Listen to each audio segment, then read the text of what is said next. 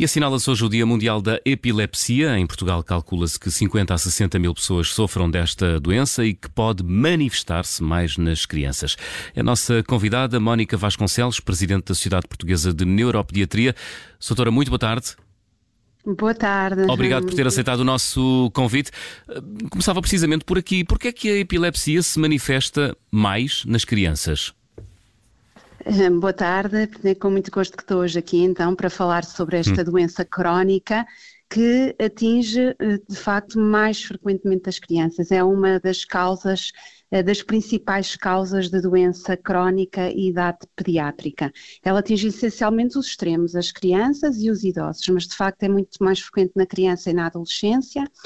Uh, isto porque existem, porque o cérebro da criança é um cérebro mais sensível, uh, muitas vezes as crises iniciam-se logo após o nascimento, no primeiro mês de vida, uh, e depois porque existem várias causas de, hum. de, epilepsia, e algumas epilepsias são o que nós chamamos dependentes da idade, são próprias um, ehm, determinadas faixas etárias, são próprias da criança e da adolescência, hum. e, e essas, até essas, resolvem com a idade. Essas primeiras crises epilépticas nas crianças são fáceis de detectar?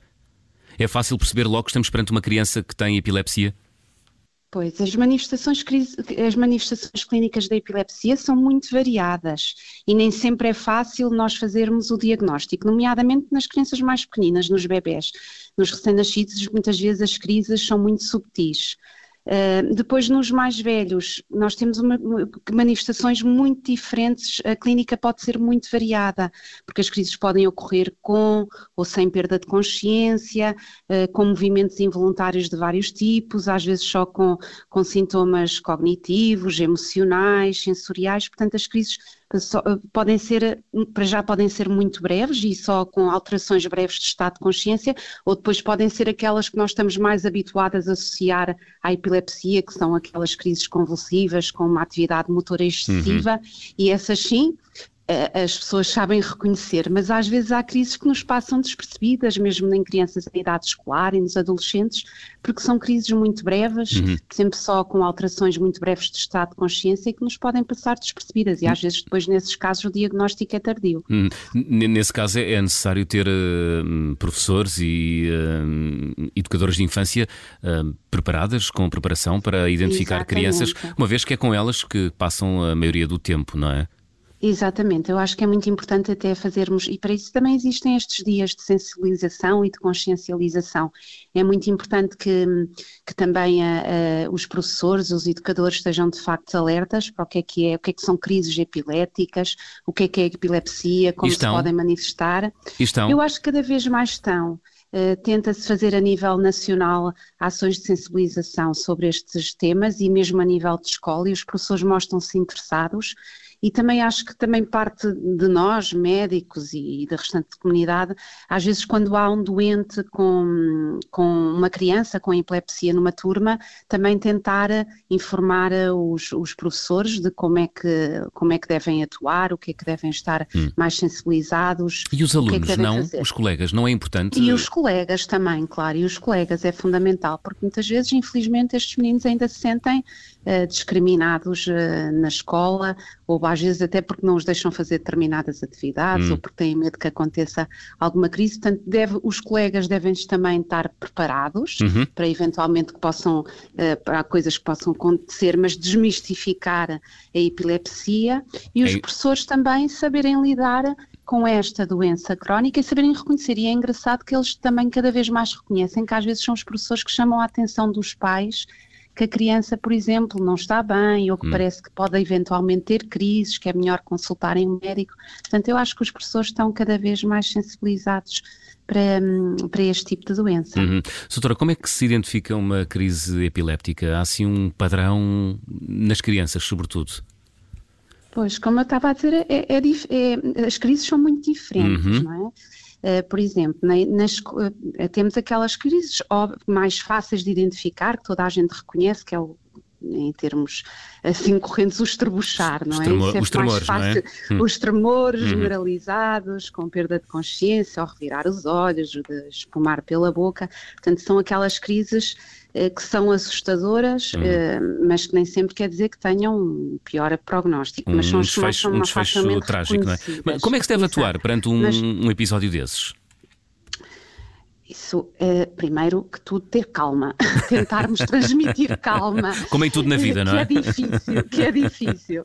Mas para, para quem já viu e para quem, e para, mesmo para os pais que já, têm, que já estão habituados, depois sabem lidar com estas crises. A primeira vez, claro que é assustador para, para toda a gente, uhum. mas transmitir é ter calma, tentar virar a criança, isto com a criança e com o adulto, uhum. com o indivíduo de lado, porque às vezes há o perigo de, de, de, de salivar ou de vomitar e depois poder aspirar o vómito, uhum. portanto, pôr sempre a criança em posição de segurança, de, lado, lado, não, é? não colocar nada na boca, que é um erro grande que as pessoas têm, uhum. de tentar colocar os dedos na boca, alguma coisa na boca, não há perigo de asfixia com a língua, isso é um mito que não acontece, ah. não se coloca nada na boca, até porque se às vezes as crianças. Mas está bem vivo esse mito. É, e às vezes as crianças com convulsões têm aquela fase em que ficam muito rígidas, uhum. têm o tónus muito aumentado. Sim. E se nós metermos lá o dedo na boca, ficamos lá com, com o dedo na boca, uhum. porque ela prende mesmo,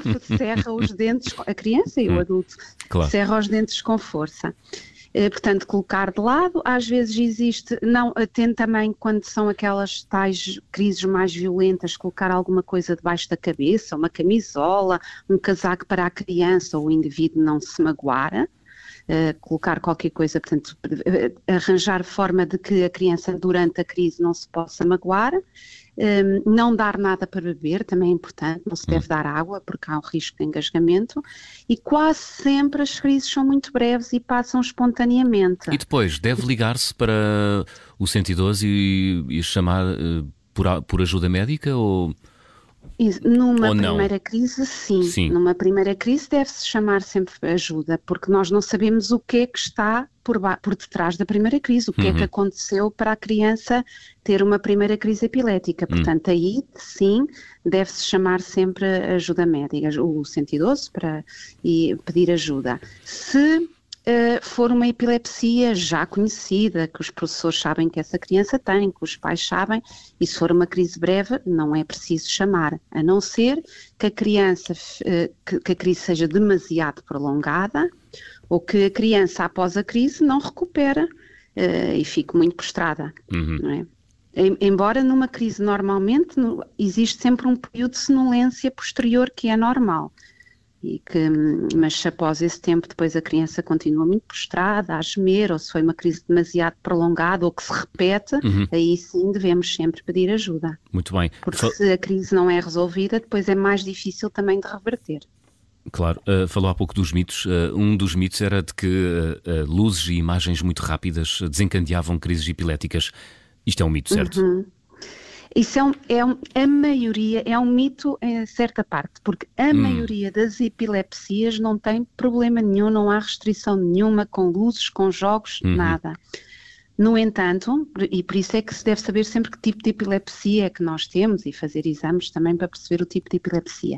Existe uma pequena percentagem, mas é uma pequena percentagem, inferior a 5%, que as pessoas têm uma epilepsia fotossensível. Ah. Ou seja, que as crises podem ser desencadeadas por luzes a piscar, uhum por observar determinados padrões em movimento, mas isso mas é na esmagador, é, Mas na esmagadora maioria de, eh, dos doentes? 90, não. mais de 95% não têm crises desencadeadas por luzes, portanto, na maior parte dos casos, não há nenhuma restrição com em ver televisão, jogos de computador, cinema, nada disso. Uhum. O EEG também, o exame que se faz para ajudar no diagnóstico, o eletroencefalograma, também ajuda a perceber, porque faz essa, essa prova com as luzes para ver se é uma epilepsia fotossensível.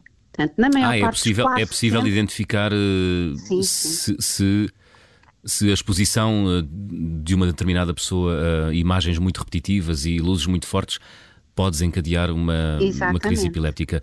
É Soutora, os epiléticos Sim. podem ter uma vida normal? Os epiléticos podem ter uma vida normal, uhum. devem ter uma vida normal, é isso que nós queremos, é que tenham uma vida normal.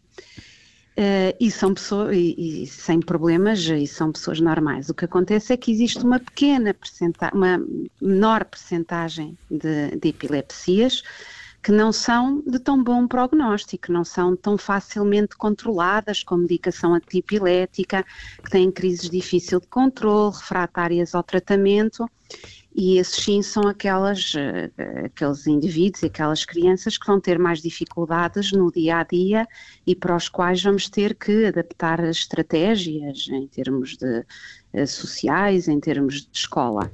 Agora, na sua grande maioria, e o que hum. nós pretendemos é que a criança tenha uma vida a criança e o adulto tenham uma vida hum. perfeitamente normal, normal, integrada na escola e na sociedade. Portanto, todas as crianças epiléticas, eh, em, em primeira instância, podem eh, praticar desporto, jogar videojogos, ver televisão, enfim, serem Exatamente. crianças normais, não é? Exatamente. A prática de desporto não aumenta o risco de ter crises epiléticas. Hum. Aliás, há muitos benefícios, como para toda, como que sabe, para todo o que toca à saúde global, não claro. é? Da prática de exercício físico. E o desporto deve se um, deve, devemos mesmo fazer desporto, as crianças devem fazer desporto. Eh, pequenos traumatismos não aumentam o risco de, de, ter epilepsia. Uhum. Claro que há desportos mais seguros que outros e há uns que nós não aconselhamos pelo alto risco que pode ocorrer para a própria pessoa, para pessoas que, para terceiros, não é? Escaladas, mergulho de profundidade, paraquedismo, uh, alguns, alguns tipos de desporto são de risco. Mas na sua grande maioria, o atletismo, desportos em equipa, o futebol, o basquete, o vôlei, o rugby, desportos de raqueta, desportos de contacto, o judo, são tudo desportos que devem ser incentivados e que são desportos seguros. Muito bem. Eh, doutora Mónica Vasconcelos, na qualidade de Presidente da Sociedade Portuguesa de Neuropediatria, eh, temos aqui mais 30 segundos. Há alguma mensagem que queira transmitir aos pais que nos ouvem nesta altura?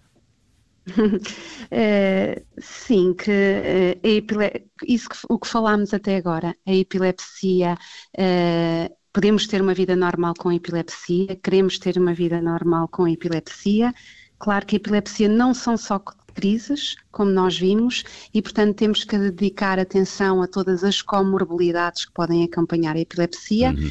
e passar essa mensagem positiva que em muitos casos a epilepsia é bem controlada e os doentes com epilepsia podem e devem ter uma vida o mais normal possível, beneficiando todas as oportunidades que todas as crianças de, da sua idade têm. Muito bem, doutora Mónica Vasconcelos, Presidente da Sociedade Portuguesa de Neuropediatria, Agradeço-lhe ter estado em direto aqui na Rádio Foi Observador. um gosto. Muito obrigado. Muito obrigada.